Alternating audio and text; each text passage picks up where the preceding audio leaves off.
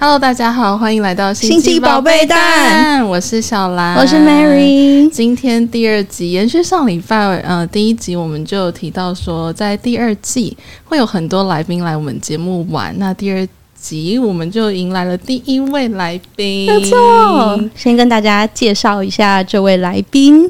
那他本身是一个作家，也是一个品牌总监。对。然后我们跟他呢，之前是都有一起工作过的经验，所以都非常的熟悉。没错。那我们先让这位来宾跟大家打招呼吧。好哦，嗨，大家好，我是 Audrey，很开心今天可以降落星际宝贝蛋。对对对，然后很开心可以成为这个第二季的第一季来宾。没错，我们第二季的首位来宾。然后呃，我们先讲一下，分享一下我们会为什么会想要邀请 Audrey 来上节目好了。嗯嗯，我先分享我的。好，好，呃，因为其实我们之前就是有跟 Audrey 一起工作过的经验嘛。然后我觉得。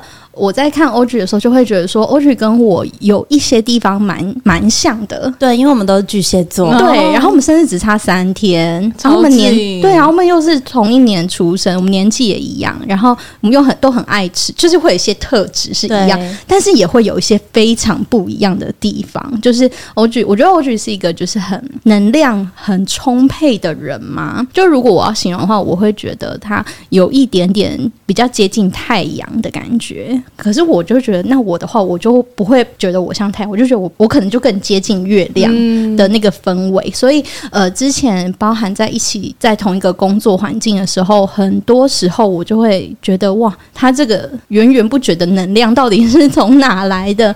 对，然后因为 也知道 Audrey 就是有在做一些身心灵的探索，所以就很想要从他的视角，就是来听听看他到底对于这些事情的想法是什么。嗯，嗯然后像。我自己，我觉得，嗯、呃，如果跟这个人对话，会让我可以聊非常深的题目或情感的话，我就会觉得很享受。嗯、然后第二个是，因为 Audrey 通常可以看到蛮大的视角的。我刚刚就在跟 Mary 形容，很像是那个镜头，就我的镜头原本可能就一个小圈，然后我镜头在看一件事情，我只能看到 Audrey 这个人的脸。嗯，然后跟 Audrey 聊天的时候，我就觉得，哦，Audrey 看到这个人的脸，旁边还有一罐美酒。然后下面还有一罐 可不可起司蛋糕，还有一个蛋糕。对，哦，我们现场就是很多食物，哦、没错，这个桌子很满。因为我觉得也是蛮喜欢吃的一个人，我们就准备很多食物。对对，所以对我来讲，是每次聊天都可以看到更大的场景。嗯，所以这两个点让我不管是在工作上或是私下要跟 Audrey 聊天的时候，都觉得很享受。所以既然是这样的话，就觉得那。我们自己节目就要邀来我们自己聊天也很开心的人一起来，嗯、对哦，我觉得我觉得很感动哎，很像很像上节目来听告白。我刚我们我们因为我们事前就是刚刚有稍微跟小兰讨论一下，然后我们讲讲，我自己就觉得嗯好害羞，对啊，我也觉得很害羞，因为平常根本就不会讲这些。对，嗯，我我觉得还我觉得还蛮有趣的，就是。因为因为我跟小兰跟玛丽都有一起工作过，嗯、所以我觉得我们有一个很很深刻的缘分，就是我们可以看到一个人很不同的切面，嗯、对，而且我们有见证过彼此工作量非常的巨大，然后走在崩溃边缘的时刻，嗯、然后有见过彼此，就是我们开始踏上身心灵探索之路，嗯、然后我们发现了没有认识过自己的那一面，嗯，对，所以我觉得对我来讲是一个很棒的缘分，就是我我我也会觉得我看到你们是工作以内跟以外的样子，嗯，哎，那那好，我想要先延伸到我们我想要问的第一个问题，刚刚 Audrey 提到，就是我们工作的时候有很多时候是可能会面临真的崩溃，然后。或者是压力很大，在生活中压力很大的时刻，嗯、呃，我我蛮想要知道，因为 Audrey 给人感觉真的就是一个充满能量，然后很正向的一个人。包含 Audrey 之前出的书也是，都是有一种有力量感在里面的。所以很好奇，就是在你面对像这样子比较相相对低潮或者是崩溃的时刻，你都是怎么做的？嗯嗯，嗯我我想先回应一下，刚刚玛丽有讲，她觉得我很像太阳呢，她就是我们在巨蟹的。两面，一面可能像是太阳，一面像是月亮一样。然后，其实我。呃，我大概三四年前有一个心理的追求，就是我希望我也可以开始活得像月亮。嗯，对，所以我是特别想要跟你讲这件事。欸，可是你为什么会想要像月亮？因为我觉得很多人遇见我跟跟我认识的第一面，都会觉得我很像太阳。对你，你真的是一个就是很很能散发能量的人。对对对对对。然后这个印象带给你什么感受吗？就是每个人见到你就说：“哦，你真的好像一颗太阳哦。欸”其实我刚开始听到这个描述的时候，我会有点惊讶，哎、哦，因为想说真的是这样吗？不这么觉得吗？对。然后我为什么想要像月亮？其实是我我我有一个很深很深的自我觉察，就是说，我觉得像太阳很棒，然后我也很喜欢跟享受我的能量可以分享给别人，因为我觉得如果我感觉到幸福，我希望别人可以感觉到幸福。嗯，对。然后我想像月亮是。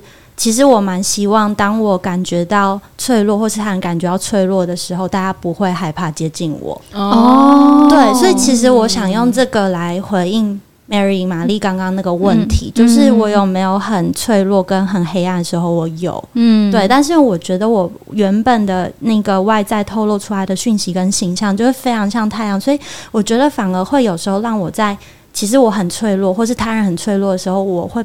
没有那么容易跟别人连接在一起，嗯、因为大家会觉得 Audrey 没有这样的时候。对耶，对对，我，我必须得说，我之前有一阵子，我真的觉得 Audrey 没有这种时候，因为那时候就是我们同时工作量都很大，然后我就是陷入很崩溃，很崩溃。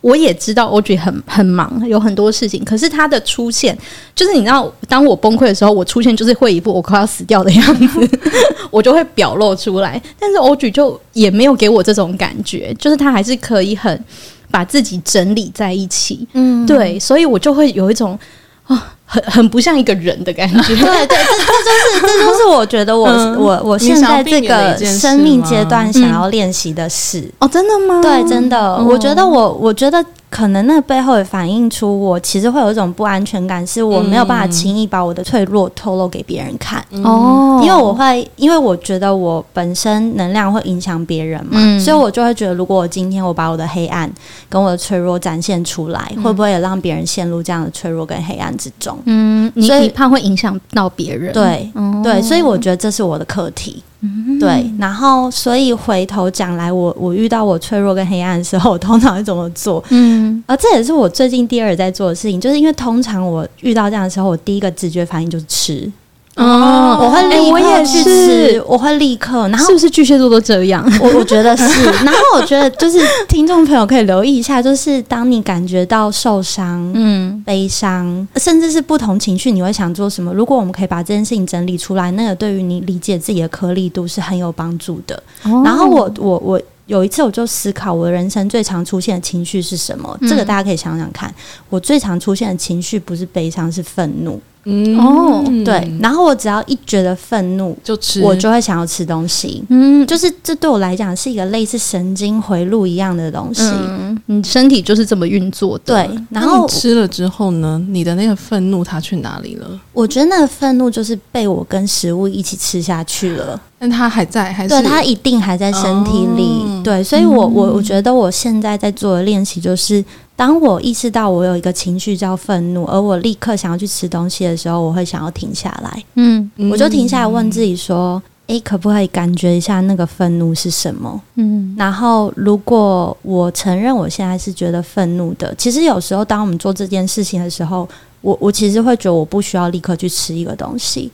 那个状况有点像是说，我原本的回路叫做我感觉到我愤怒，但是我不想展现出来，所以我赶快做了一个行动，把它压制下，把它吃进去了。对，可是它还是留在我身体里，因为我做瑜伽的时候都会感觉到我的髋部、我的腹部其实有一个很、很、很、很沉重的能量，你一定会感觉到这件事情，或是你会在其他身心灵的探索里面感觉到那个那个能量是没有被消化掉。哎，真的哎，情绪真的会藏在身体里，没错，而且它会有一种。更大的愤怒是，他会觉得他没有被你承认哦，会像滚雪球一样吗？他会觉得你不要我哦，他会觉得说你，所以你把我吃掉，对，你把我吃掉，你觉得我对你没有用哦，然后你不想要我被别人看到，天哪，好委屈的感觉。对，我第一次感受到这件事情，我觉得我的愤怒是非常非常委屈的。哎哎，我我想要回来，你那那 Audrey 是在什么样的状态下感觉到这件事情？什么原因让你感受到这件事？我觉得我是因为最近我们的。的那个瑜伽老师在带这个练习，嗯，就是刚开始才跟我们讲做这个练习的时候，我心里想说，呃，这件事有可能吗？因为他就说，来，你现在有个情绪，你就问自己这情绪是什么。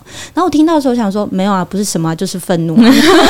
想说这有什么好问的吗？我就很愤怒啊。然后他说，他就讲了一个比喻，我非常非常喜欢，我想跟大家分享，就是说，就很像说，今天爱斯基摩人他有大概一千多种、两千多种描述云雨的方式，嗯，非常非常细致。这是一个卷状云，还是即将下雨的云，还是什么样的云？嗯，那是因为那是他的生存的法则，他必须看出云雨的变化来判断他要不要回家。好喜欢哦！对，那我们描述我们的情绪的方式，就像爱斯基摩人描述云雨的方式。嗯，所以我有没有办法去理解说，哦，我这个愤怒背后其实有一个很深很深的委屈，我感觉我的付出并没有被他人肯定。嗯，如果我可以描述成这样，这个愤怒被承认的当下。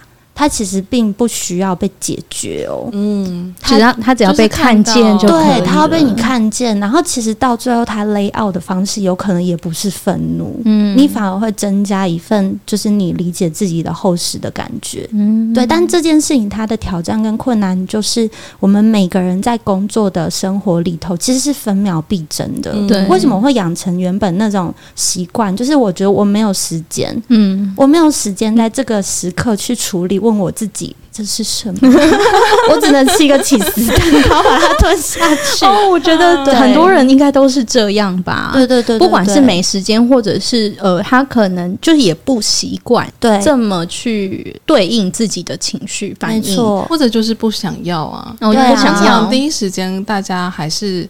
可能会觉得哦，这就是一个负面的东西，然后我没有这么想要去面对它。对，那那那实际上，因为刚刚有讲到，就是你要去看到，你要怎么更细致的去看见你的愤怒嘛？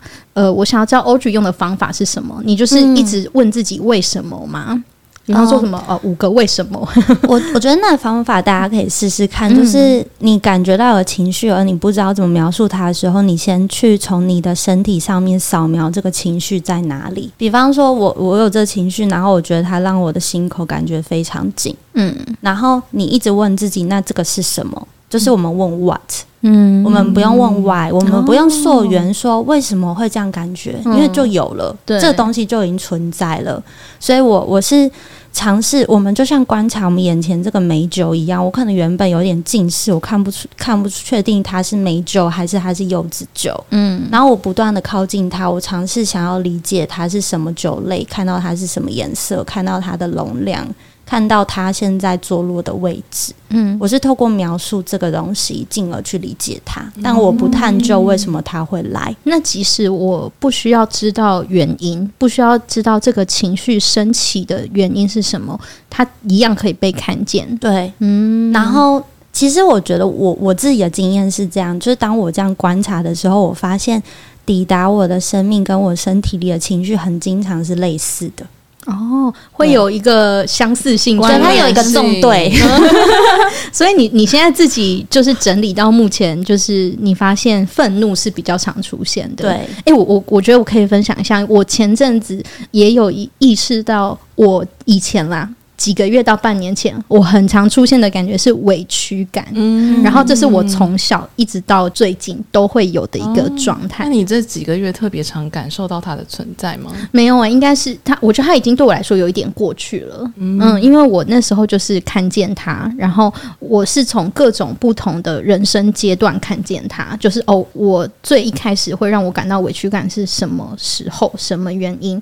呃，是因为发生了什么事情？那比方说我在工作的时候，我会感觉到委屈感是为什么？可是我觉得现在是因为我看待事情的视角已经有一点点不太一样，所以就比较不会那么容易把自己放入那个受害者的位置。嗯、对，所以我觉得这这个委屈感对我来说，现在已经占不是那么大的比例了，在我的会出现的各种情绪里面。嗯，哎、欸，我想要知道小兰有吗？经常出现对经常出现的情绪，我真的没有经常出现的情绪。你们刚才讲的时候，我就一直在想这一题。嗯、他他用一个很好奇的眼神在看我们，因为我情怎么讲，我、嗯、我本来就是个有我最原始是有情绪的人，然后很长一段时间是压下去的。对，所以在这一两年的期间，是我想要重新感觉到我身上情绪是什么。嗯、所以最近来讲，它比较不像是哪一个特别常出现，而是我感觉到哦，有情绪出来了。哦、嗯，像可能几个月六月的时候，我最常出现的一种情绪是幸福。嗯，那七月常出现的一一种情绪是，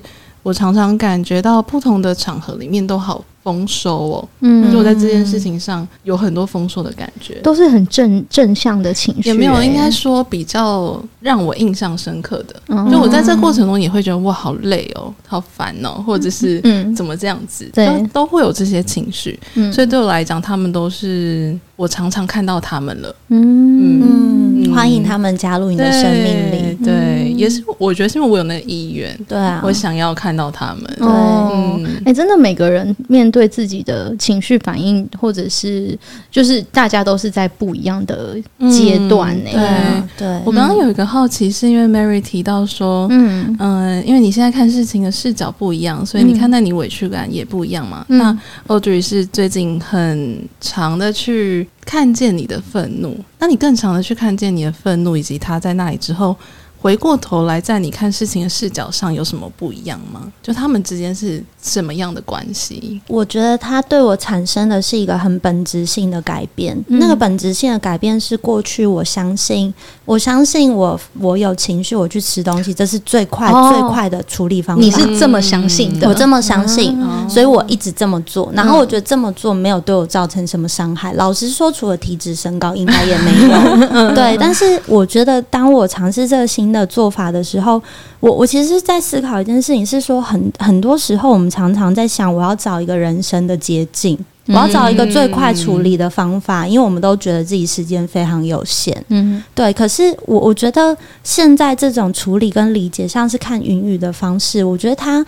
让我去思考一件事情，叫做我们面向人生的维度，其实并不是只有处理，而且并不是只有时间的效率。嗯，对，我觉得是有没有机会，我们跳脱这两个效率来考量自己作为一个人在世界上要怎么运作。对，我所以我觉得这是我最近比较经常在思考的题目。嗯，对，因为如果我们如果我一直困在这两种维度里面，我当然会一直选择一样的方法，因为它就是在这个很很狭窄的平面里面看起来最棒的那个 deal。嗯，对。可是那是因为我把我自己放在这个平面里，嗯，对，所以我会觉得这个练习让我可以有一种新的尺度来体验我的生命。然后以前就是真的确实会常常感觉到有个情绪起来了，赶快处理掉。情绪起来处理掉，像是在打 checklist 一样。哦，对，你会希望他赶快对离开，对，因为我觉得，因为它是一个需要被处理的事情。没错，没错，嗯、就是虽然表面上说要关怀他，关怀他的方式吃东西，但是其实那个也不见得是这个情绪真正要的。嗯，对，嗯，嗯，所以我觉得这是对我生命发展很很有帮助的一个练习。嗯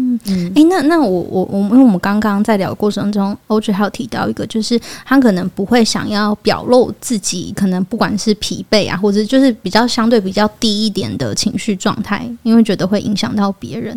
你有你有觉得是因为什么原因会让你有这种反应吗？假设像我的话，我就会想说，这就是我现在的状态，我就是要表现出来。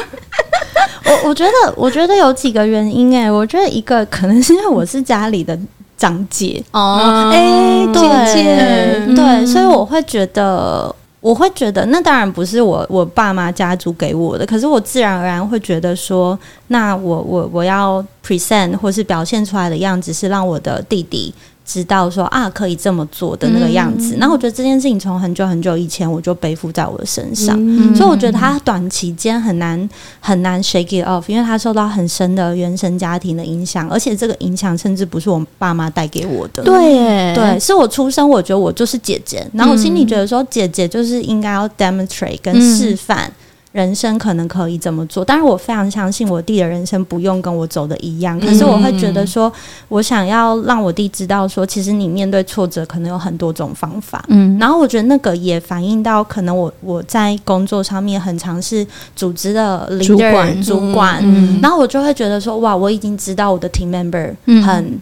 Struggle 辛苦了，嗯、struggle 了。嗯、我我没有必要在这个时间跟大家说好了，我们就一起哭。我想说哭完还是要处理呀、啊，对不对？就是还是要处理。然后就想说，嗯、那我我我会觉得我可以为大家做的一件事是，至少让大家觉得说，哦，这个团队里面还有人是嗯、呃，可以给大家一些力量的。欧雪刚刚讲的时候，我有个画面呢，就是他双手在撑着天花板的感觉。嗯我在想，因为你刚刚讲到那个原生家庭里面的顺位这件事情很触动我，是因为我觉得这种东西几乎已经是整个社会都是这么认为，所以你根本不知道你你会把自己带入某一种角色，会觉得想要把自己放在某一个位置的。那个到底是从哪里来的？因为已经有太多太多无意识的方式在影响着你。对啊，对，对，这也是我们我们之前会聊说，我们去做家族排列，嗯，然后就会讲说家中的。长子或长女会有一种倾向，这个倾向如果演变的很剧烈，他就会想要踩上爸妈的位置。哦，然后就会造成家内什么长姐如梦，长姐如梦，然后什么就是 就是反而是自己跟嗯父母的那个位置就会有点乱掉。对，所以这其实是我觉得家中的第一个小孩的挑战。哦、就是你，你当然觉得说我是一个 firstborn，但是你又要知道你还是一个孩子。嗯，我觉得这是常常常常常会被忘记的事情，嗯、就是你会觉得好，我就是家中第一个，所以什么事情我要先来做。对，然后我要让大家知道哦，这样可以哦。但是你会忘记你有非常像小孩的时候。嗯、然后我我觉得我我是就是知道这件事情之后，我现在回家就是尽情的当小孩。哦尽情的，你你哎，你你会比方说使唤，就是弟弟我会耶，我会。我说哎，我下高铁了，可以来载我。我跟你讲，因为我姐就是这样，对，她就是觉得自己是大姐，然后她现在就处在一个很舒服的方式，嗯、就尽情的要求我们。对对对，所以我我觉得那个如果有家中的老大的话，嗯、就是我我最想跟大家讲，就是说你你当然想要承担，想要承担是一个很棒的力量，但是你要记得，你也还是一个小孩子。嗯嗯。嗯如果没有当够小孩子，我觉得长成大人的时候，内心就会有一个很深的空缺。那真的，或者是委屈感。对对，而且我觉得，如果家里就是已经有，如果你你有兄弟姐妹的话，我我现在自己的感觉啦，比较像是每一个人可以在不同的时候担任那个嗯支持别人的角色。对，其实我觉得这样是更好的。对，就并不是有一个人要在每时每刻都担任这个角色的，而是因为我们每个人本来就都不一样。我也觉得，因为。我是哎、欸，我上面有个哥哥，对所以我等于是家里最小的那一个。嗯、然后反而是我觉得我在成长过程中会感觉到，有时候我哥哥不想要当一个哥哥，哦、因为他常常哥作为哥哥。而且因为是哥哥跟妹妹，刚好性别是不一样的，哦、所以我我我觉得我蛮小的时候就意识到，比如说爸妈就会说啊，你是哥哥啊，你要带妹妹去哪里啊，嗯、或者你要接妹妹啊，或是什么的，嗯、会有这种性别上的保护感，嗯、加上他是个哥哥，然后我蛮小就会跟我爸说不用啊，我可以自己来，说我自己去就好了，为什么一定要哥哥带我？嗯、然后他们常常就会觉得说，为什么你们都一定要这样分开来弄、哦、弄事情或者是处理？嗯，嗯然后这根本我刚刚在回想，应该是我感受到他的那个无奈。那他也是一个小孩，然后他为何一定要作为一个哥哥？然后我当下也觉得我并不需要这件事情，你不需要被保护，我不需要被保护，嗯、你是一个独立的人，对，想独立的妹妹。然后越来越长大之后，就像 Mary 刚刚在刚刚在讲的互相，我就觉得我有时候就可以当那个姐姐，对、啊、我有时候也是可以是一个妹妹，嗯、我不一定要永远都是某一个特定的。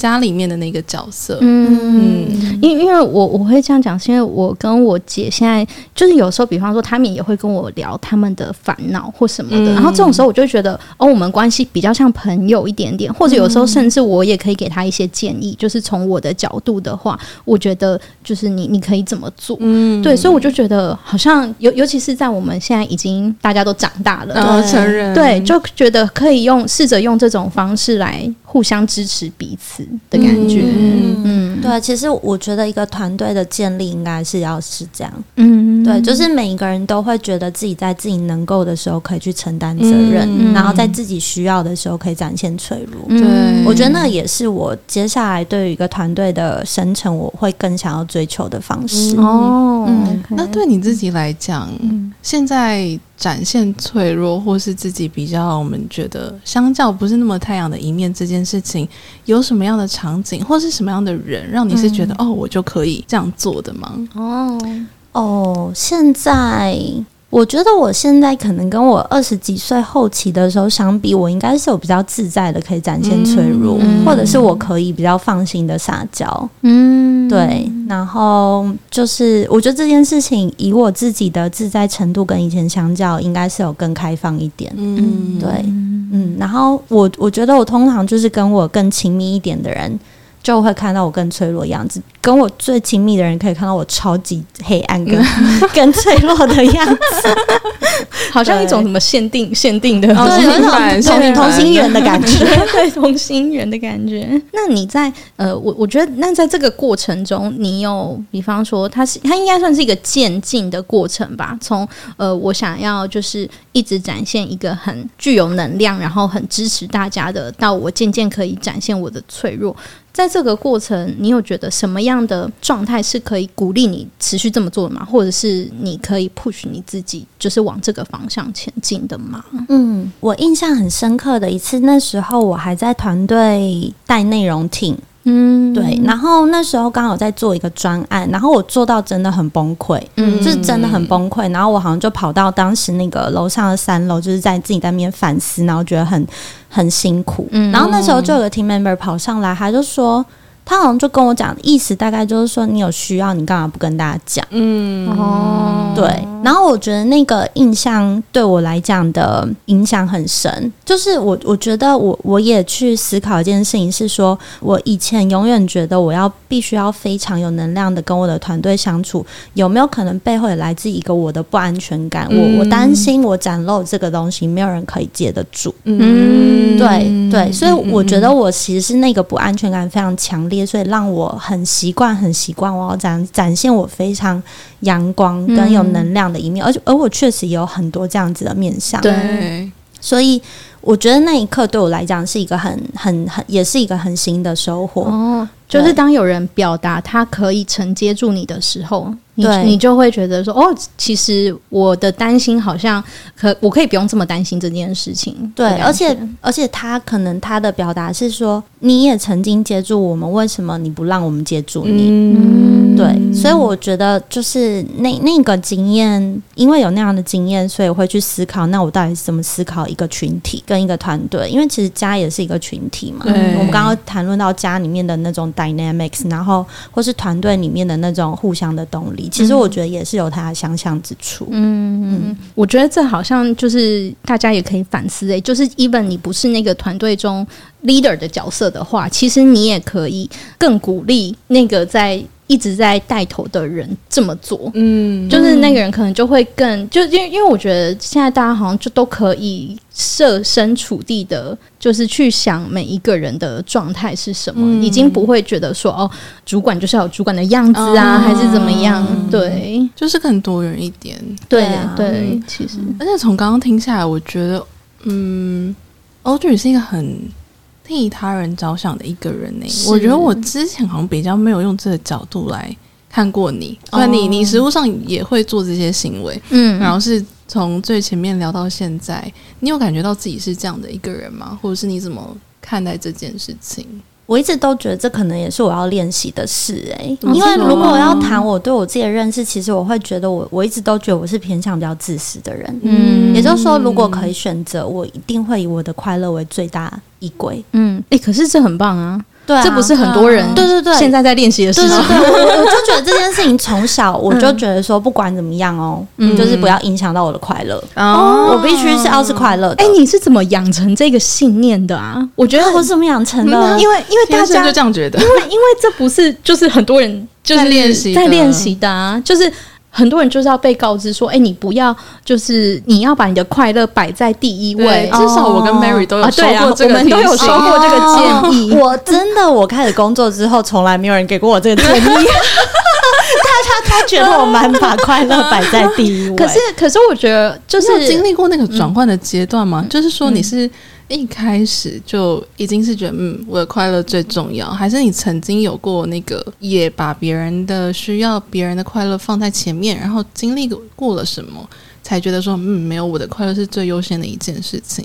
我觉得我老实讲，我觉得我从小就觉得这件事情是最重要的。哇塞！对，我我不知道是不是因为我、嗯、我其实出生的时候我是当了七年的独生女，嗯、然后我后来才有弟弟，才成为了老大。嗯、所以其实老实讲，我弟刚出生的时候，嗯、我还想说，哎、欸，虽然我一方面觉得有有 有玩伴很好，这这也是真的，但我一方面觉得说，哎、欸，我的独生女的那种备受宠爱的生活就要这样 结束了耶！你们家庭有第二个？对，有第二、第三小孩了。对对，所以我我觉得我小时候可能因为独生女的养成，我我也很早就觉得说，但我的那个信念系统是，我觉得每个人都应该优先照顾好自己的快乐的原因，是因为你才不会在别人身上要这个东西，导致别人也没办法照顾好他的快乐来照顾你的快乐。那那我我小时候看这件事的逻辑是，嗯，就是很小时候我就觉得说奇怪，为什么？大家不就是自己负责好自己的部分，嗯、然后你一直跟别人要，然后他又跟 C 要，然后这个组织的线路是非常复杂的。我觉得就连最聪明的人都没办法来解这个数学题目。嗯，每个人都在跟别人借东西来。对对，然后我就已经不知道它蔓延延伸到哪了。然后我那时候就觉得说，那我就把我自己照顾好，这样至少。我不用觉得我要跟谁要，哦，对，我觉得我的逻辑是好成熟的小孩，对，七岁之前。就就是说，对，因为可能那时候也因为会在家里看到爸妈吵架吧，哦，对对对，就是看到爸妈吵架，然后内心会有很多疑惑，嗯，对，因为其实就小朋友嘛，就想说，嗯，为什么要吵？为什么呢？这样子，为什么？哇，好好惊人哦！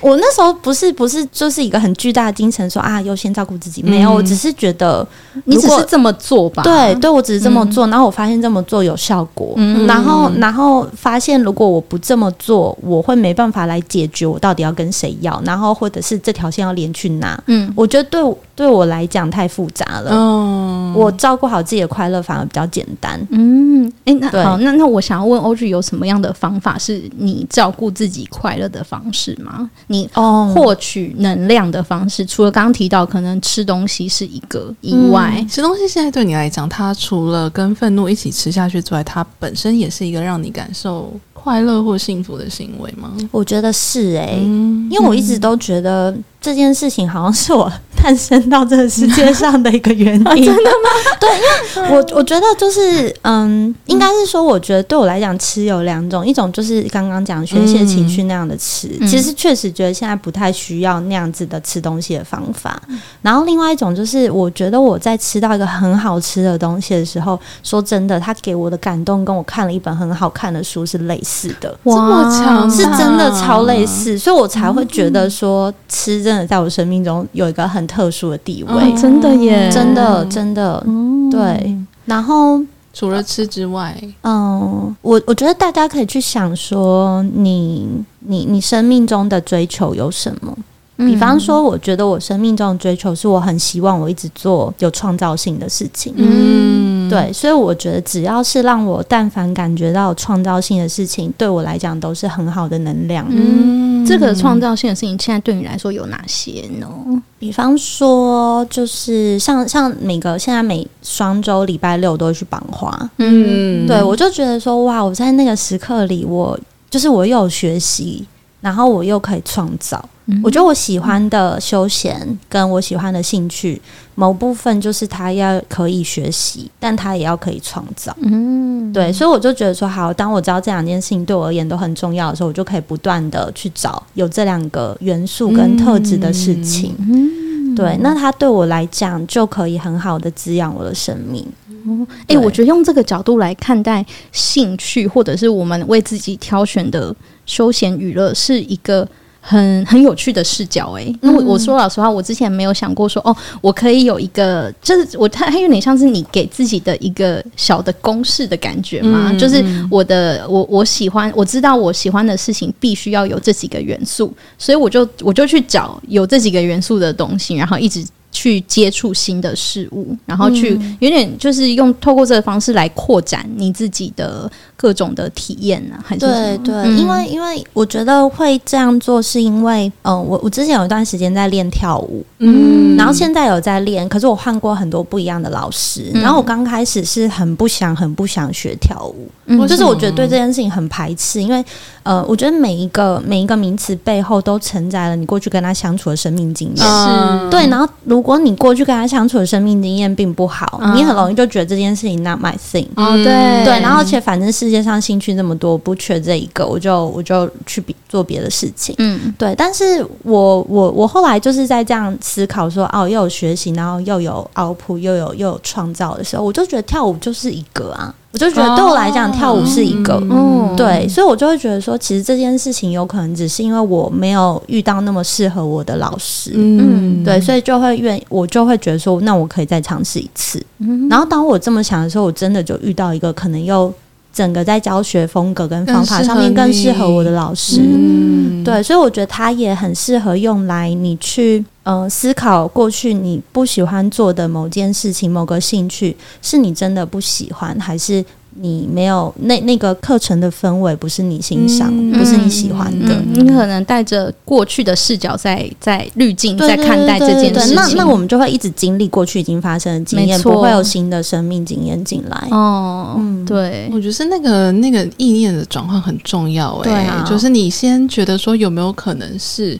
可能遇到不适合的人，也许不是我这么不喜欢这件事。先这样想了，才有机会去看到哦，原来跳舞这件事，它同时是有学习，嗯、而且有产出的。嗯嗯，对啊，嗯、我觉得，我觉得很多时候人生关键的变化，跟我们为什么那么在需要跟想要在身心灵领域探索，嗯，都是因为它某种程度，它会挑战我们原有的信念系统。嗯、没错，对。然后只要，其实人很有趣的就是。其实我们来到世界上面，其实是希望不断不断的生命的反省。嗯，不然我们如果用一个信念系统一直在生活的话，其实整个人生经验展开摊开，二十岁、三十岁、四十岁、五十岁。其实是一一样的类似经验，持续的生活下去，哦、对，只是时间改变而已。对啊，嗯嗯，然后身体状态变差，越来越没有力。好 对耶，的确就是身心灵。我们在接触身心灵的时候，就是很会很享受，就是哦，有一个新的。观念还是信念跑进来，然后有一点颠覆我原本以前的想法的这种感觉，嗯、就是在遇到这种时刻的时候，就会觉得很开心。没错，嗯，就会觉得自己很像流，我觉得很像流动的水。比方说一条河还是一条溪，你就不会觉得是一个，比方说湖泊或者是沼泽，就是 停止的吗？对，是静止的。嗯、你是你是在流动的。嗯，然后在这过程中，你好像也可以去，就是去翻一下自己，更有意识的去翻开，说自己既有的信念跟想法，跟你看待事情的视角是什么，然后是不是有东西你要把它拿掉，然后有一些东西你可以让它再进来，嗯的的这种感觉。玛丽，你刚刚讲，我就想到我最近看了。一本书里面有一句话，我觉得讲超好，就完全呼应。嗯、他说：“一个人没有办法踏进同一条溪流两次，嗯，因为溪流永远不会是一样的。哦、对，然后我觉得生命真的就像是这样，就大自然其实就这样，其实就这样。然后为什么我们去到大自然的时候，感觉那么心灵舒畅？嗯、就是因为我们在里面看到了一个在。”工业社会在资本世界里头比较少看到的一种生命的秩序，嗯、它是变化的，嗯，对，是无常的，是无常的。然后那个变化是一种常态，嗯，对。然后那个变化是一种很很本质的追求，就是万事万物都在追求着变化。嗯、所以你一进到里面的时候，你会感觉到整个人。比平常更敞开，嗯，所以所有的变化都在我们身边发生，嗯、然后他们发生的如此自然，嗯。嗯，而且其实我们的身体也是啊，细胞不是每二十几天的时候，其实就会完全是跟是不一样的，对，我们自己身体也是，就我们现在跟几天前身体也是已经是不同的身体了，嗯，没错，哎、嗯欸，我觉得这很呼应到我们上礼拜聊的那个、欸，哎，重建跟烧毁，嗯、你的人生要一直重建跟烧毁，你才。能去越来越接近那个你想要的状态，嗯，不然你就会可能是停留在一个差不多的样子里面。对。嗯，哦，就你最近有建立一个什么新的信念，然后是你很喜欢的吗？最近建立的新的信念，或是你烧毁了什么信念，然后重新再来过的感觉？哦，我我我觉得我们稍微 recap，就是我我们上我们上次聊到那个，是因为它是它是我们我们在分享我最近看到很喜欢的书，对，然后它里面就提到说，呃，你在很多时候你会。有一些渴望，但那个渴望可能是会需要你，就是牺牲你现在拥有的东西的。你要先放掉你现在拥有的东西，嗯嗯、你才能去追求那个你可能更想要的东西。嗯、那在之中可能就会有一些风险嘛，因为你必须先得有勇气放掉它。对，对我上次上周就是跟大家分享，我觉得。这样子的人生的信念是最近接触到，我觉得很喜欢，然后我想要把它就是收进我的我生活里面。懂懂懂，嗯嗯嗯。我我最近在看一本书，然后那本书我也很喜欢，它叫做《创造的修行》，创造力的修行。你在看吗？上礼拜有在看《创造力修行》，对不对？这是我上礼拜分享的一本。对对对。然后我我刚好就是今天早上在看到一句话，我觉得我很喜欢，就是他说没有任何创造是由你而来的，意思就是说，其实所有的创造都是集体的创造。嗯。嗯，然后它真的是集体的创造，然后没有什么东西是你自己原创，只有你一个人想出来。没有，其实其实是生命中本来就有某些讯息，今天的讯息透过你作为一个 channel 传递到这个世界上。然后我还蛮喜欢这件事的，因为我过去，因为我我刚刚有讲，我觉得创造对我来讲很重要，所以我常常以前就是觉得说，好，那我要来。创造出什么东西？我要来无中生有，嗯，有没有？然后从一到十，从十到一百，原本的信念是这样子的，嗯，但我就觉得说，好，那如果那个我看的书里面提到的这个点。我我觉得他反而会让我觉得说，那其实我只要让我更经常处于可以接收讯息的状态，嗯、我一定会更容易可以创作。你会把这件事看得轻一点点，对，我不会觉得说啊，我现在没有，我对我现在没有办法创作，我是不是整个人枯竭了？然后我要开始去做一些什么东西？没有，可能就是最近天线没打开，嗯，会比较放松。嗯，哦，因为因为 Audrey 也其实也出了两，也出过两本书，对，然后写作也是他的技能之一。嗯嗯，所以我们聊到。创造，就是也很也会很想要问欧俊，你觉得写作对你来说是是什么样的一个存在吗？哦、就是为什么要写作这件事情？哦、嗯。我我我刚刚有跟大家讲，我就是其实我礼拜六的行程，我六日的行程通常会这样安排。我就是因为我很享受，然后我觉得它已经是我一个补充能量、跟休息、跟创造的公式。就我礼拜六早上我就做瑜伽，嗯，然后礼拜六下午我就会去绑花，然后礼拜六晚上我就会带写作工作坊。哦，对，所以他我觉得这是我生命中很享受的三件事，会把它排在同一天，然后通常做完，虽然就是这是一个蛮蛮 tight schedule，嗯，但是做完之后我都会觉得说啊。很心心欢意足的，就是回家这样子。嗯，所以，嗯、呃，那时候在带写作工作坊的时候，刚开始我我跟大家讲说，我觉得人为什么要写作，或者是我为什么要写作，是因为写作最刚开始，它是一个你整理自己生命经验的方法。因为所有的作家，所有的作者刚开始写的东西，刚开始提笔写下来的东西，无论他是小说、散文还是什么也好。通常都有他自己藏在里面，嗯，就是他一定是优先先能够诉说自己的故事，无论那个东西有没有被出版。嗯，接着他开始可以去诉说他人的故事，最后诉说世界的故事。嗯，对，所以我觉得写作对我而言是，其实很多事情，我其实当我不确定我是怎么想的，我会觉得写作是我把这件事情想清楚的最好的一种方式。嗯，你对，透过写作来进行思考，对，嗯，就是自己说话吗？就是其他的表现形式。对比起说话，我会觉得写作的时候，比方说啊，我可能刚做完一个瑜伽，然后我内心有个很澎湃的感觉，那、嗯、我就开始问自己说，这是什么？对，然后问自己这是什么的时候，开始做记录啊，写完觉得哦，原来是这个，嗯，原来我觉得这么好的感觉，其实是我觉得怎么样怎么样怎么样，嗯，更认识自己的感觉，对，嗯，对，所以我觉得就是写作，嗯，无论是对自己的写作，或者是你对他人的写作，某种程度。都嗯，它都是一个整理跟梳理的过程。嗯，对。呃，我我刚我刚刚想要，因为我最近有在尝试的是自由书写这件事情。嗯、然后我想问 Audrey 会做这件事吗？我或你曾经做过？有，我有做过自由书写。可是我在做自由书写的时候，嗯、通常都是我觉得很烦恼的时候。哦，对，为什为什么啊？这是我很烦恼的时候会使用的一个方法，因为我觉得我想跳脱那种，就是我刚刚跟大家讲那机制，很烦恼就要处理的机制。嗯，所以我要探索我的烦恼，我在烦恼什么时候，我可能就会自由书写。哦，对，那这个方式对你来说，你以你之前经验来说，你是会获得呃，会发现一些，会有一些新的发现的吗？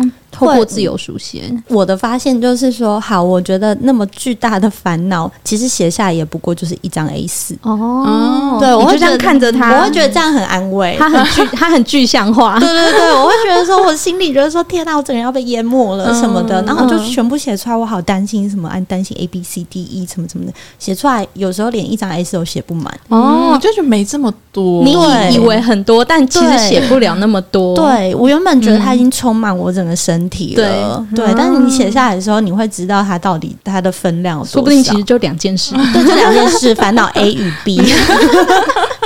哦，那我写快乐的时候不会吗？就写下来发现也只有一张 A4，那这样不会觉得？因为我没有写过快乐。哎，可是我我之前有写过，就是我我前阵子有写过，就是你的想望、你的愿望这件事。然后我那时候的目标是要写十个。嗯，就是你必须得写写到第十个，我真的觉得天哪！我人生还有什么 是我想要追求的东西吗？就是要绞尽脑汁的来写它。我觉得这个跟刚刚烦恼写出来很少，有一点相反的感觉。嗯，对。然后在但是在这个过程中，你的确也在。逼迫自己在更往更深层，或者是你之前其实可能没有想过的事情去想。我我我觉得这还蛮有趣的诶。我之前自由书写，我大概写了应该有五六种不同的主题。嗯，然后每一次自由书写都很想睡觉，哦、就是会进入一个可能大脑要放松的状态，我就会写自由书写。然后常常真的是这个是 A A 五的大小嘛，差不多，嗯、我就会写完就五页。嗯，就原来关于这件事有这么多灵感要被我写出来，嗯、就是让我在自由书写发现了一个新的东西。哦，哎、嗯欸，那我想要问一下，在自自由书写的时候，你们会会去想说这个东西是来自哪里吗？这个东西是来自我既有的想法，还是是我真的就是可能潜意识的东西？是我就是它不是因为我现在正在思考，所以有产出的一个内容。哦，我觉得我会先写完再分析。哦，嗯、对，当下就是先写再说，对，就先写再说。然后其实，在带写作工作坊的时候，嗯、我我也都会跟同学说，就是写的第一遍不要想。嗯哦，这个也是自由书写吗？就是他甚至也是散文，散文的写作。我觉得我也会建议大家这样。为什么你觉得不要想？嗯，应该是说不要一边写一边狂改。哦，对，你就是先很放松的写完，然后你知道你第二次审审稿的时候，你永远可以改。嗯，对，先完整，先完，再再求先写出来，就先写出来。对，然后觉得开头难写就先乱写。嗯，就先乱写开头往下写。对，是不是因为写作很难开头啊？对，嗯，几乎所有的人在写作的时候都会说：“老师，通常你会怎么开头？”我 就说不知道怎么开头，就先写。我今天要讲一个关于美酒的故事，开始写。哎，我觉得这开头很好哎，对啊，这开头就算把它 keep 住，好像也可以。他们那你这样写出来，其实也没有什么技巧嘛，也没有说什么啊美酒。嗯，倒出来的声音看起来像什么？也没有，不是花俏的东西。对对对，不知道怎么写描述，我要写什么？哇，开始写，好喜欢这个开头。对，我觉得这有点像是在告诉你说这样就可以了对，然后你就有信心继续往下写。嗯嗯，没错，嗯没错。然后你就是确定说，对啦，我就是要讲这个，所以我就讲嘛，嗯，这样在写作过程中给自己一种自我安定。嗯哦，不要。一直去恐吓自己嘛？对，就说啊，这个开头不好看。对对对对对，一直批判自己，对这样写起来好累哦。对啊，会感觉好像反而不是一个放松。其实我觉得写作过程会很可以看出大家的个性哦，好像这个超有趣。观察大家在写，没错没错。因为 像是有在带工作坊的时候，我们每一堂课都会留三十分钟，大家要现场写。嗯，对，然后你就会看到有的人啊。就是正比级书，超级飞快。有的人就会一直查找资料，嗯、然后有的人会先先至少思考十分钟，嗯，对。然后有的人是，比方说，通常会留一周时间给大家写作业，嗯，然后隔周日交，嗯。然后通常有人呢，就是当天就要写完，直接上传哦，对，然后有的人就是可能周三、周四传，然后有的人就最后一刻压线，然后 delay，对，然后我就觉得说，哎，蛮蛮蛮有趣的，嗯，就是在写作，而且如果我问大家写作的时候，你担心什么？写的不好啊？哦，然后或者是什么写不出来，写不出来啊？写的跟刚开始讲的不一样啊？写的跟可能跟别人都一样啊？对，其实那个会反映某种你在意什么事情？对，好像人生心理测验哦，写作的静心的感觉耶，对对对，对啊，就是那会反映一点点你你的个性，嗯，对。哎，你们会保留这这这像这样子探索，有点像是深入内心探索的时间吗？还是那个比较像是你你个人的视角的观察？会，我会跟大家讲哦，真的，我会跟大家讲，嗯对，因为我我我我其实蛮相信说，其实我觉得写作很难。教学或传授的原因，就是因为我觉得写作并不是一个公版的公式。嗯，对，所以如果我是这样相信，那我应该要帮助每个人找到自己写作或表达的方式嘛。嗯，那如果我要帮助这个人找到他表达的方式，我不可能不去跟他讲。那你现在怎么表达？你的表达在害怕什么？嗯，对，所以我我觉得，我觉得，因为逻辑是这样，所以就会探讨到这个部分。嗯，对。好有趣哦！除了整理，也是一个很深的自我觉察。哎，通过写作这件事情本身，对啊，我觉得写作是好像其实我我觉得我们现在聊到现在，我就觉得好多工具都是。在做自我，其实都在做自我觉察哦。像小兰之前去上那个声音课也是，就是每个人讲话的方式，其实会反映一些你的，你讲到什么题目的时候会特别觉得卡，对，语气会长什么样，就真的都不一样。对，其实就是一旦我们有想要自我认识的。意图，嗯，我们会在生命中很多的经验里面都看到能用来对标自己现在状态的方法，真的哎，就其实也不一定要真的，你必须得坐在那里静心，对，才能够这么做，就是这这些东西其实都可以，没错，因为日常就是修行啊，对，修行，生活就是修行，生活就是修行的一环，对啊，对，没错没错，我觉得刚好聊到书，就欧剧已经出了两本嘛，然后听说现在应该正在写第三本当中，没有错。主题，哎，可以先透露主题，就是跟主题跟什么有关？我觉得有可能到最后一刻还会变呢。其实，其实我在写第三本书，因为去年就有谈好了。然后我原本是想说，就下一个狂语，想说我春夏秋冬，就是每一年的我要挤满四个季节。嗯，对。但后来觉得，其实我觉得有一种状态是很难书写的，就是你的生命正在变动的当刻。哦，因为你正处在那个当下，对，然后我还写完下一下一次要写可能又变了，没错，而且我还不确定我现在在哪，嗯，我觉得这种时候非常难书写。然后我去年就是在这样的状态，所以我就觉得哇，去年对我来讲是我少数觉得说写东西真的。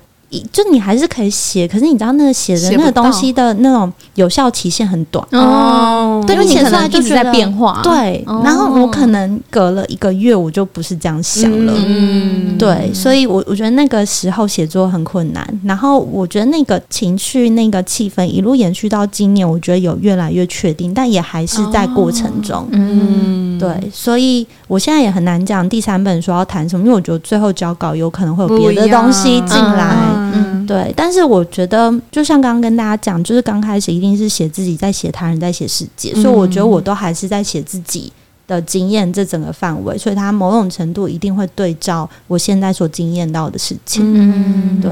诶，那那我我我想要跟大家分享一件，就是因为像 Audrey 其实之前也有，本来也有要做一个 Podcast 的节目，对。聊三三十岁这件事情，嗯，对，呃，但但反正就是准备了，可是最后因为种种关系，所以没有真的推出嘛。对。然后我那时候听到的时候，我我印象蛮深的，就是因为因为其实我跟 Audrey 呃年龄是一样的，但是我好像对于三十岁这个数字没有那么怎么讲强烈的感受嘛，嗯、就是然后所以我很想要知道，就是 Audrey 是怎么看待。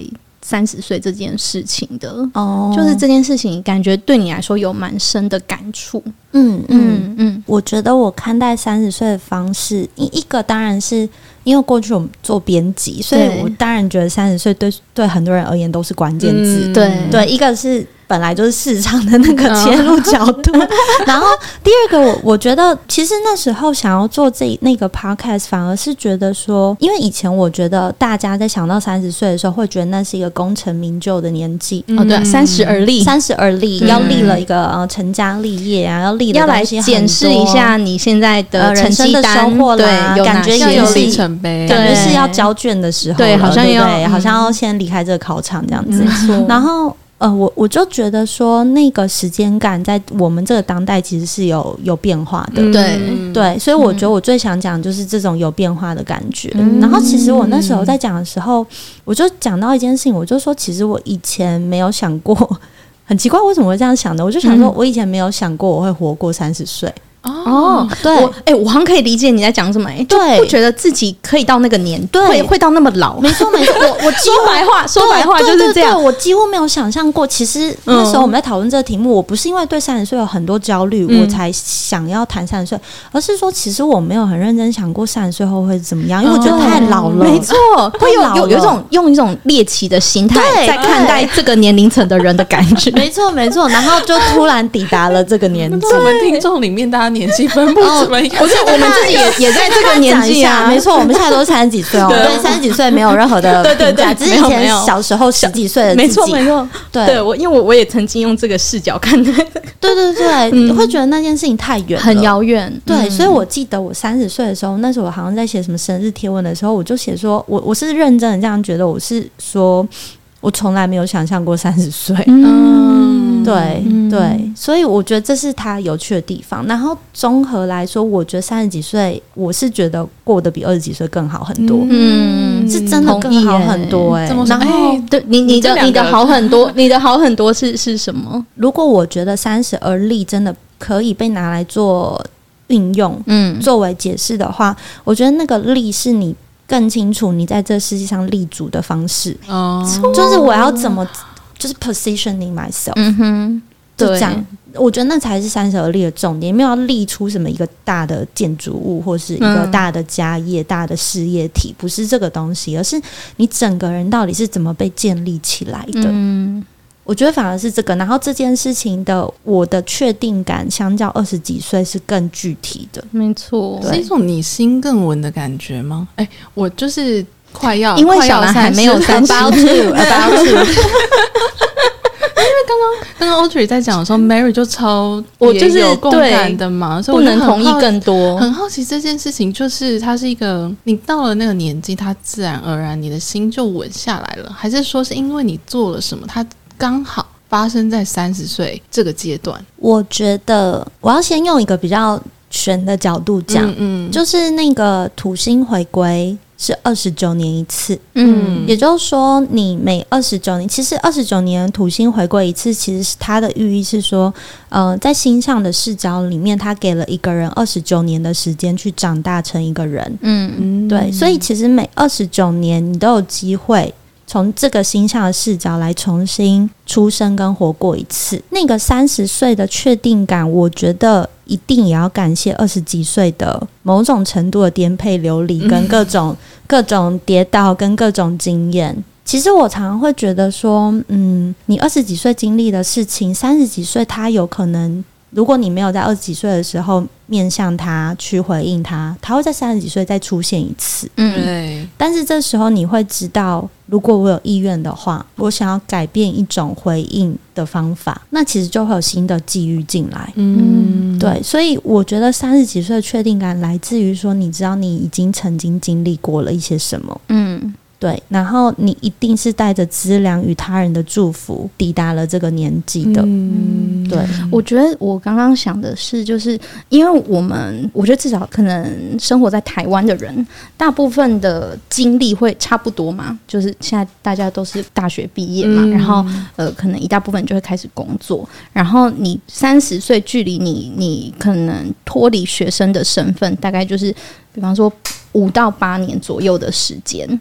然后我觉得这一段时间足够让你去探索、去尝试，开始理解到说哦，自己适合与不适合、喜欢与不喜欢什么东西，这是一个可以让你开始渐渐发现这件事情的呃时间的长度。嗯嗯嗯、对，然后的确刚刚欧剧讲一个，我觉得很有共感的，就是你会开始发现有一些既有的模式开始在你的生活中轮回。嗯，你会看到一个轮回的 pattern，然后你就会发现说，哎，我好像怎么又陷入了这个状态？嗯，嗯，那的确是需要时间的累积的。对，对，因为不然其实你要有时间让它重演。对啊，对，或者是甚至重演第二次，你可能还没有察觉，嗯，你就会只是在觉得说，哎。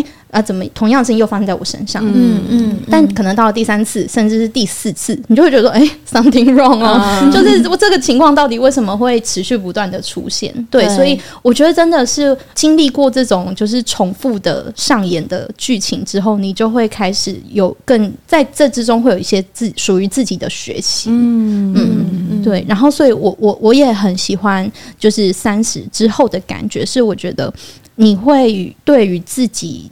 的更更有有更深的理解，嗯，对，我觉得对我来说是这样。然后我不会有一种，诶、欸，我很怕被别人带着走，或者是我很怕不融入这个世界的那种不安全感。嗯，然后这不安全感是在三十岁之前会有的。可能就是二十几的时候，oh, 我觉得他倒不是很一个 magic moment，就是你到了三十，oh, no. 然后这一切突然反转，就是这样。它就是一个渐渐的过程，嗯、然后可能到了就是你知道三十或者是二九、二二、二八、二九、二十几岁的尾声，嗯、你就会开始越来越找到自己的位置，嗯、然后那也是因为你越来越了解自己的关系，嗯。嗯对，而且而且，因为我觉得我们年轻的时候，嗯，有可能是亚洲的教育的环境，我觉得我们也没有被鼓励大量的自我探索、跟自我理解、跟自我表达。对啊，我觉得我们被鼓励大量理解这个世界。对啊，对啊。然后，然后你就会觉得，好像学生时代，你现在回头来看，就会觉得很追赶。对，你你就是你你的你的生活被各种大大小小的考试给塞满，对对对对，然后好不容易到大学有点余裕，然后就开始 放纵，对对对，就就现在也是在探索的一部分，没错没错，就是我我觉得我如果可以反思整个那个求学阶段，就会觉得说那一个个设计好的框框，就是为了让你少一点思考，对啊，对，好哀伤啊，就是好像真的是这样，对啊，就是你少一点少，就是你只要你，我觉得大家。如果回头看，你就会知道说，哎、欸，其实那时候被要求事情蛮少的。嗯，我就是每天要去上学，然后上学考好成绩，我考上一个大家都觉得不错的学校，嗯、我这样就完成我那个阶段的学习了。没错，对。然后其实我觉得，刚刚玛丽有讲一个，你突然进到大学那种，哎、欸，相对很开放探索的时候，刚、嗯、开始我是觉得蛮挫折的，就是 一个重心不见了。对，我就会觉得说，哎、嗯欸，所以现在大家期待我要做什么啊？啊没有一个很明确的目标。没错，没错，因为大家好像到大学就不会那么在意成绩这件事，对对对，有过就。好一直跟大家讲说什么哦，拿了什么书卷，也不会想说戏上那么多人对追求的东西会不太一样。对对对，所以那是一个很好的生命的 shifting 的开始。嗯、对，嗯、然后三十岁的感觉其实就很像。你进到个更大的大学吗？就是，对对对，就是就是那样的那样的氛围。以前有体验过，只是这次体验的方式会更深刻。嗯，对对，所以我觉得好像三十岁，就我现在的体感来说，好像与其说就是会有一些恐惧，我倒觉得我越来越。一年比一年更喜欢我自己，嗯，所以我觉得三十其实是一个很很美好的阶段。是啊，是啊，对对，嗯，我觉得也是有这种一年比一年更喜欢自己的感觉嘛。因为我我我觉得我从小就蛮喜欢我自己的。我想说，我不知道是不是因为我刚刚那个前面那个逻辑，就是说要以我的快乐为优先，对。对，就是 其实你每一年都这么觉得，我我经常性觉得说我还不错，好健康的小孩哦！对啊，就是对我也不知道，我我我其实不知道为什么我会这样，就是。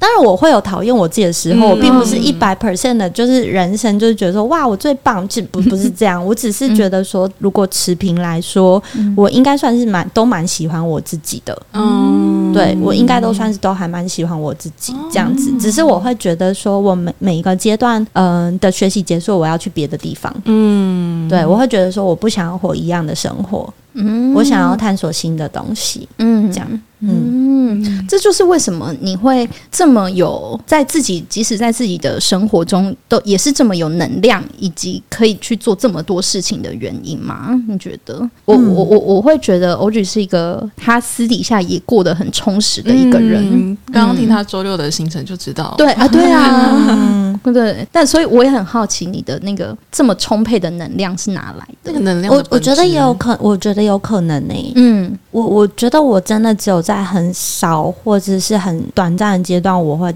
真的很讨厌我自己。嗯，对，我通常都会讨厌世界比较多。我觉得很好哎、欸！天哪，我觉得哎、欸，我觉得你省去了一个很很很大的课题，对，很大的课题。这阶段，对。那我不太怀疑自己，可是我觉得我要讲，就是说，因为我我从小这样，所以当我遇到这个课题的时候，我觉得会还是会比别人更艰难，因为我没有日常的练习哦。所以我如果出现的时候，我就会觉得哇，真的是痛苦的这件事。你你现在有感受过这些时刻吗？我我有曾经有感受过，嗯就是就是可能那个。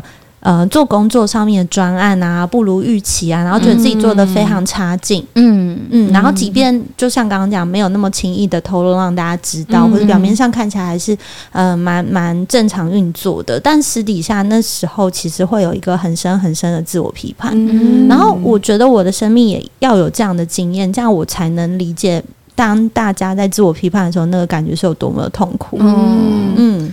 那当你遇到那一个你发现我蛮不喜欢我自己，就我讨厌我自己的时刻的时候，你会做什么事情？诶、欸，我的方法非常直接暴力哦，嗯、我就会立刻去休息。哦，就是说，哦、其实我觉得我有个信念是这样，就我觉得有时候，嗯，这也可能是最近的信念，就是我觉得要投入一件事情，或者是让一件事情圆满的方式，有时候必须透过远离它。嗯，对，因为我觉得你站得太近。观看一个东西，你看不出它的全貌，你会深陷在那个状态里面。对对对，换个环境，我会觉得我离开一下，我去别的地方，别条路走一下，我回头看，比较能够看出来这个建筑物它到底是什么。嗯，嗯，而且前提是你没有，你没有要就不理它了。你只是先去别的地方一下，哦，并不是要逃避。对对对，就我出去一下，我会再回来。嗯嗯，对。那你真的休息之后呢？我真的，当你当你起床之后呢？嗯，这件事就会过去了吗？我觉得，我觉得用休息讲可能没有那么精准。就是说，嗯，嗯，我觉得我的那个方法应该是说，我就先去，我我先知道这里有一个。状态，嗯。嗯，然后这边有一件事情，我先退开一段距离，嗯，去生命中其他可以让我觉得可以补回能量的地方，哦，然后我觉得我整个人的呃能量饱满之后，我从这个能量饱满的状态看一下这里。到底有什么事情正在发生？嗯，对。然后我觉得那个休息跟补充能量的方法可以有非常多种。嗯，我觉得我我通常会这样做。我觉得是很嗯，怎么讲？很实际的方法欸。嗯，就是因因为像我自己的话，我可能就会一直蛮容易一直陷入在那个情绪里面的。嗯，然后，但是当在那个状态的时候，你又无能为力。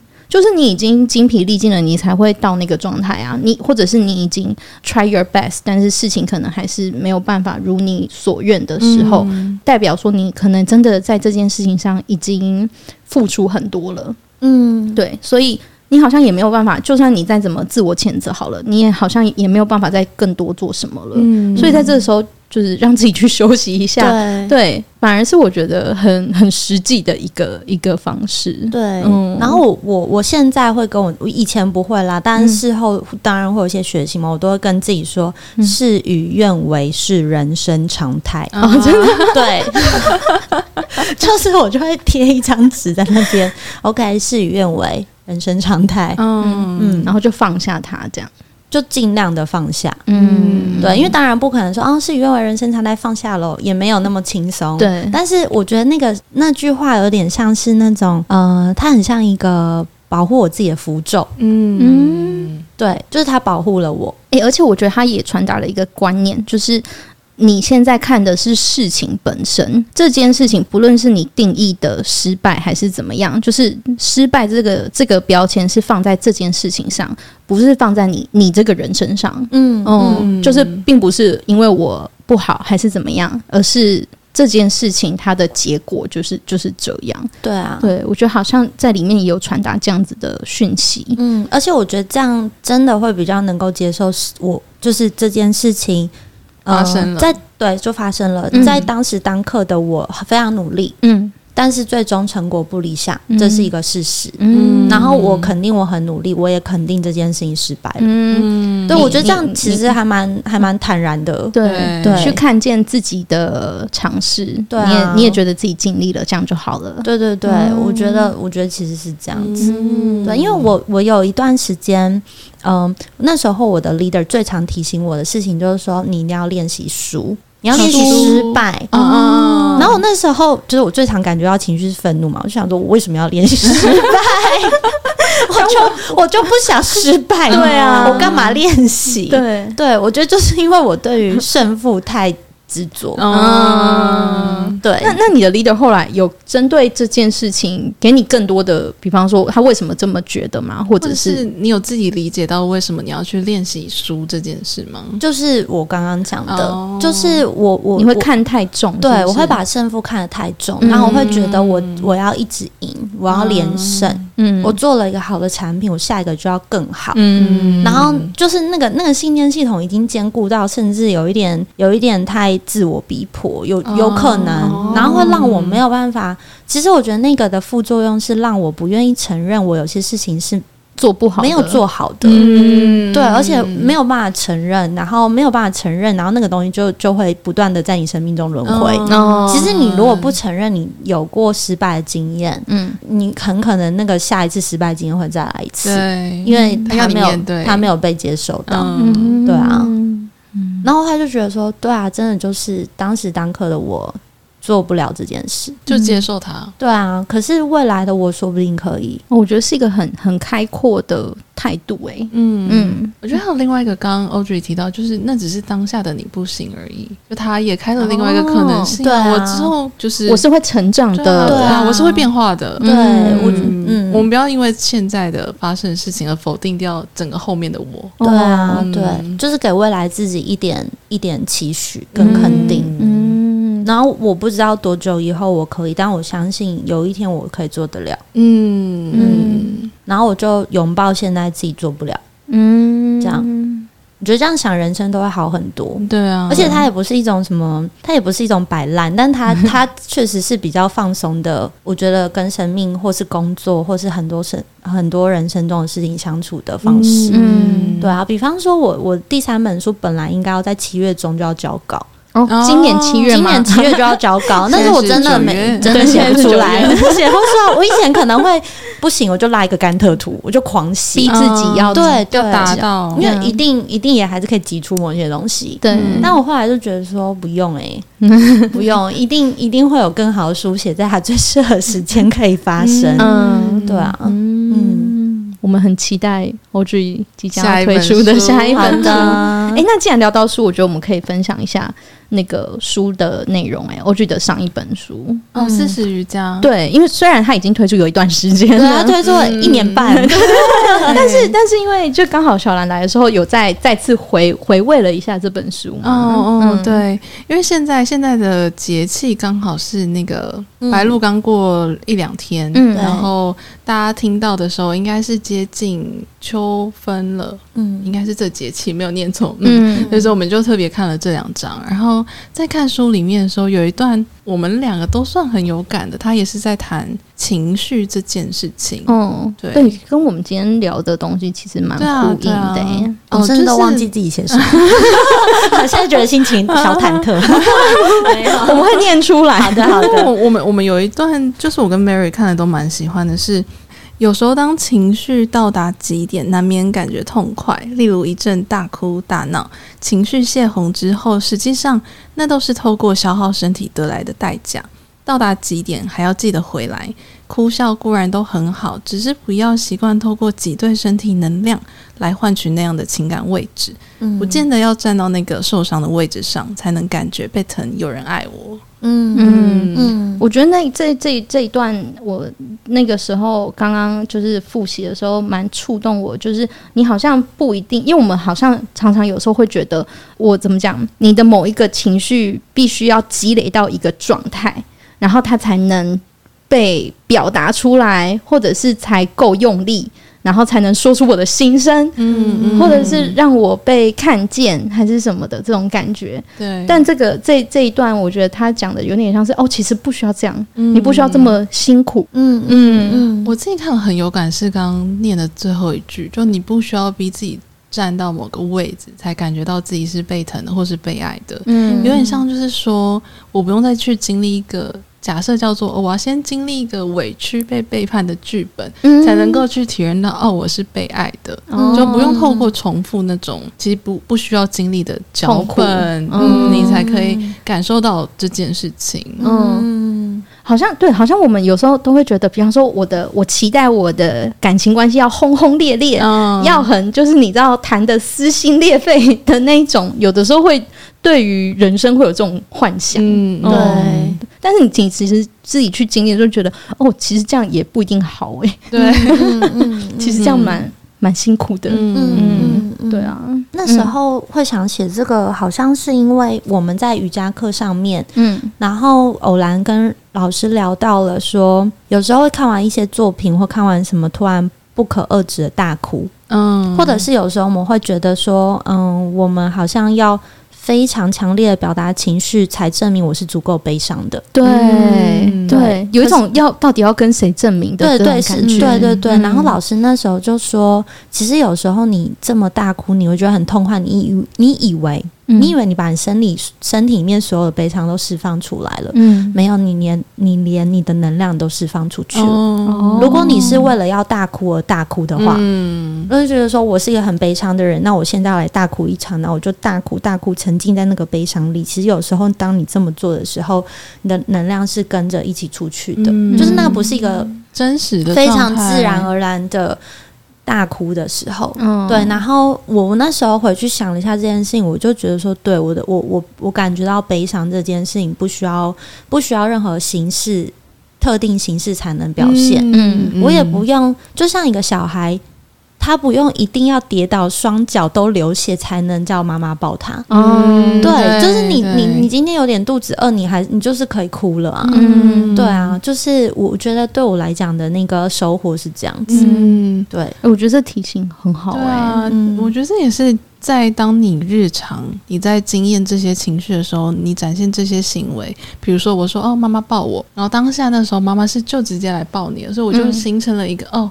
我表达，我就可以拥有这一个，嗯、不需要有条件，对，不需要有条件。嗯，如果是那个需求在当下没有被这样回应的话，我猜那个小孩就会演变出我去测试我到底做了什么，对 我妈妈会来抱我。嗯，对。而且而且，我觉得就是呃，通常这种痛苦的情绪，你就会倾向去比较。嗯，就是好像会很容易陷入说，哦，我现在真的很惨哎，我比谁谁谁还要惨哎，对我比什么什么什么还要惨，就是要比惨，嗯、好像这样子才能证明说，哦，我现在有资格可以这么讲，嗯，我现在有资格说我真的好累哦，对，嗯，但是其实不需要跟别人比，对，对，也不用跟任何人证明，对啊，甚至也不用。往外求一个拥抱啊！就你当、啊、当当你感觉需要的时候，就先抱自己，嗯、或者是怎么样？嗯，对，就让自己去休息。跟欧剧讲，离开一下，对，离开一下，先去休息再说。没错，嗯。那我觉得我们好像上半集差不多到一个尾声，对。然后，因为我们就是节目，毕竟我们还是聊就是跟身心灵有关的一些东西嘛，对。所以我们就是接下来也会跟 OG 聊一下他在身心灵这一块的探索的各种体验，嗯、以及他的就是各种奇幻之旅的故事。那这个就会在下半集的时候再出现，跟大家聊聊啦。好，那我们下半集见，下半集见，大家拜拜。拜，拜拜。